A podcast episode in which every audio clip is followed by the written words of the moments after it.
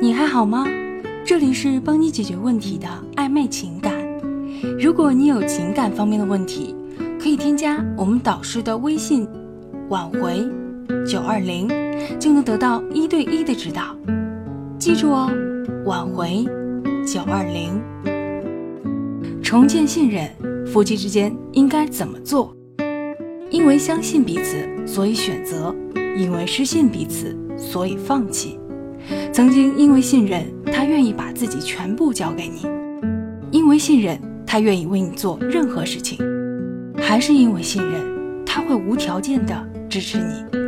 如果一旦被欺骗，心里就会永远存在一个伤口，它会引起你对亲密关系的怀疑，勾起你内心的不安。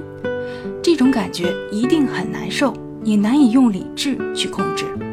很多婚恋都是因为信任危机而导致不欢而散，而我们往往为了缓解这样的不安，平复内心的躁动，会做出很多不理智的行为，例如时刻监视对方的位置，查阅对方的聊天记录，还有日常开支等。但是这样的方式绝对是对亲密关系的二次伤害，而且对于对方来说是一种个人界限的入侵，更重要的是对你自身的伤害。不管是精神上的创伤，还是身体上的，一，你已经神经质了，你知道吗？凌晨四点的某一天，我的电话响个不停。美婷，一个遭遇老公背叛的可怜妇女。我为什么把妇女这一个标签贴在她身上呢？因为美婷的生活非常的、相当的、无比的枯燥。她已经跟这个社会脱节了好几年，她也失去了社交能力。不仅如此，他与朋友的对话永远都只是上海青多少钱一斤，几点去抢小肋排，哪一家便宜什么的等等。不出意料，美婷的丈夫出轨了公司秘书，但是没过两个月，丈夫自己回来道歉认错，并承认他只是图一时新鲜感，事后很愧疚自己的做法，并且舍不得孩子，所以选择回归家庭。但自此以后，美婷从一个平凡的妇女，活脱脱变成了一个神经质的妇女。她不再相信丈夫，甚至跟踪他去上班，每天疑神疑鬼的。而且只要她一个人看手机超过五分钟，她便各种急躁不安，在厨房里摔东西，当着孩子面跟老公大吵。就在那天凌晨，她再次失控了，打爆了我的电话。她带着哭腔问我。老师怎么办？我老公现在还没回来，是不是又去那个小蜜那里了？你能不能帮帮我？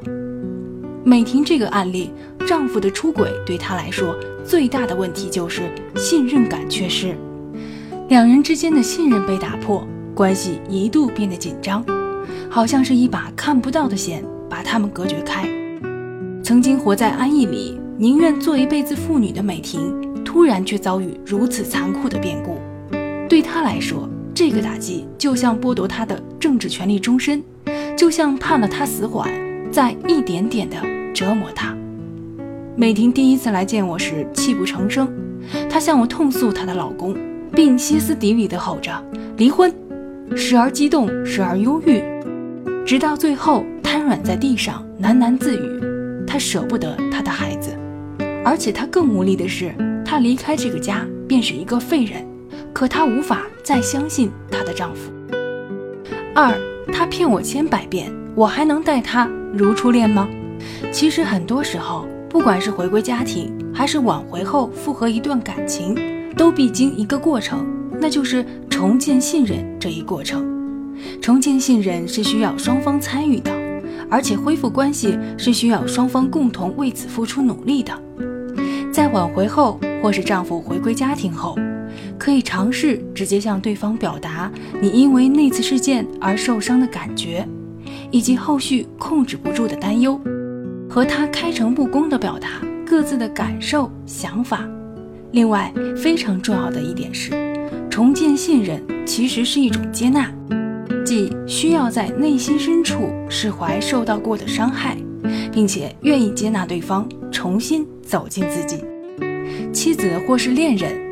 因为害怕再次被背叛，变得疑神疑鬼，信任危机，爱翻旧账，难以释怀，所以要做的重新接纳是需要一颗强大的内心和一段较长的时间的。三、分享一些重建信任的小技巧：一、想办法完全宣泄那些因为被欺骗而产生的负面情绪，情绪的压抑会对事情起到负面作用。二、试着把对方当做成人，而不是当做孩子。在信任问题中，我们通常会把对方当作没有自律能力的小孩子，而选择看管和监视。这样的方式对于重建信任是没有半点好处的，只会让对方处于一个不需要负责的位置上。三、尽量不要考验彼此的人性。要知道，浴缸本身就薄而脆，我们就没有必要拿着铁锤去试验一番，最终收场往往事与愿违。换言之，不要继续挑战对方的底线了。在重建信任的过程中，耐心以及积极的心态十分重要。既然你选择了再次信任对方，再爱一遍，何不大大方方重新开始呢？点击上方关注就能收听更多恋爱和挽回的技巧。如果你有情感方面的问题，可以添加导师的微信：挽回九二零。